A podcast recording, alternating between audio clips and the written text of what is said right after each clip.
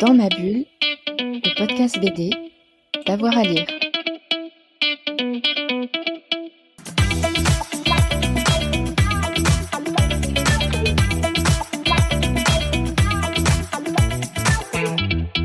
Bonjour à tous et à toutes, bienvenue dans ce nouvel épisode de Dans ma bulle, votre podcast 100% BD avec avoir à lire. Et aujourd'hui, c'est l'instant chronique, vous le savez, on a nos copains et amis et partenaires de la librairie Momi qui nous donnent tous leurs coups de cœur. Et aujourd'hui, je retrouve Clémentine. Bonjour Clémentine.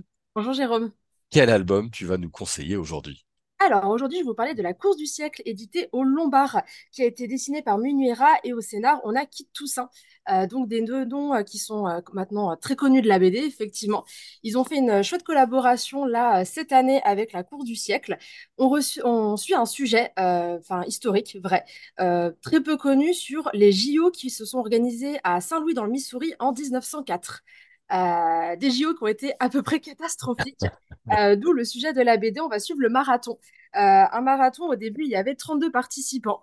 Bah, de plein de plein d'horizons différents, sauf que les États-Unis avaient la réelle volonté d'asseoir leur pouvoir et de montrer que bah ils étaient un peu les plus forts et qu'ils avaient les meilleurs champions pour les JO.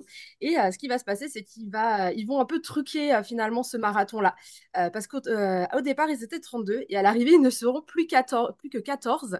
en sachant que le premier est arrivé au bout de 3 heures et 20 et quelques minutes. Donc c'est un marathon qui a été très laborieux euh, où il y a eu, euh, enfin, a priori, du dopage, euh, où il y a eu aussi des courts-circuits au niveau du circuit. Ils ont déplacé un peu le balisage. on a eu des conditions météorologiques absolument affreuses des appoints d'eau qui n'étaient pas approvisionnés. Donc bref, les coureurs ont vécu un peu l'enfer sur ce, sur ce marathon. sauf que Kit Toussaint et Miniera vont faire un truc un peu sympa, c'est que ils vont faire un récit euh, un peu rocambolesque euh, de, cette, euh, de cet événement en fait qui devait être un événement très bah, phare en fait aux États-Unis et montrer faire la lumière sur le potentiel des Amériques. donc du coup ils vont faire un, événement rocambolesque de cet événement historique. donc vous avez le côté historique bah, de, cette BD et en même temps vous avez le, petit aspect un peu plus si on peut dire fictif de qui sont les personnages, comment ça va se passer. Donc ils vont réécrire un peu librement aussi l'événement, mais euh, ça reste très sympa. Euh, pour les amoureux d'histoire, bah, du coup, ça marche très bien. Pour ceux qui veulent quelque chose d'un peu rigolo et, et en même temps d'un peu loufoque, parce que c'est clairement le cas, ça marche aussi. vous avez deux, des petites pages à la fin aussi qui réexpliquent un peu l'événement, comment ça s'est passé dans les vrais faits.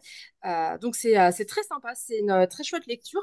Euh, donc c'est un one shot chez le Lombard comme je disais. Et euh, avec les copains du réseau Momi on a fait une petite édition euh, Momi donc voilà la couverture est assez similaire au changement que nous n'avons pas le titre. Dedans vous avez un petit texte supplémentaire vous avez un petit texte libris aussi euh, on a essayé de faire un truc un peu sympa avec les auteurs en collaboration avec eux pour euh, bah, euh, soutenir leur travail et, leur ouvrage. Donc voilà, vous pouvez trouver les deux éditions sans problème chez nous. Et si vous avez besoin de plus de renseignements sur le titre et qu'on vous en parle avec plus de détails, c'est avec grand plaisir. Merci beaucoup, Clémentine. Avec plaisir. Allez, on se retrouve très vite pour Dans ma bulle pour de nouveaux instants chroniques et pour de nouvelles émissions. Bonne journée à tous et à toutes. Dans ma bulle, le podcast BD d'avoir à lire.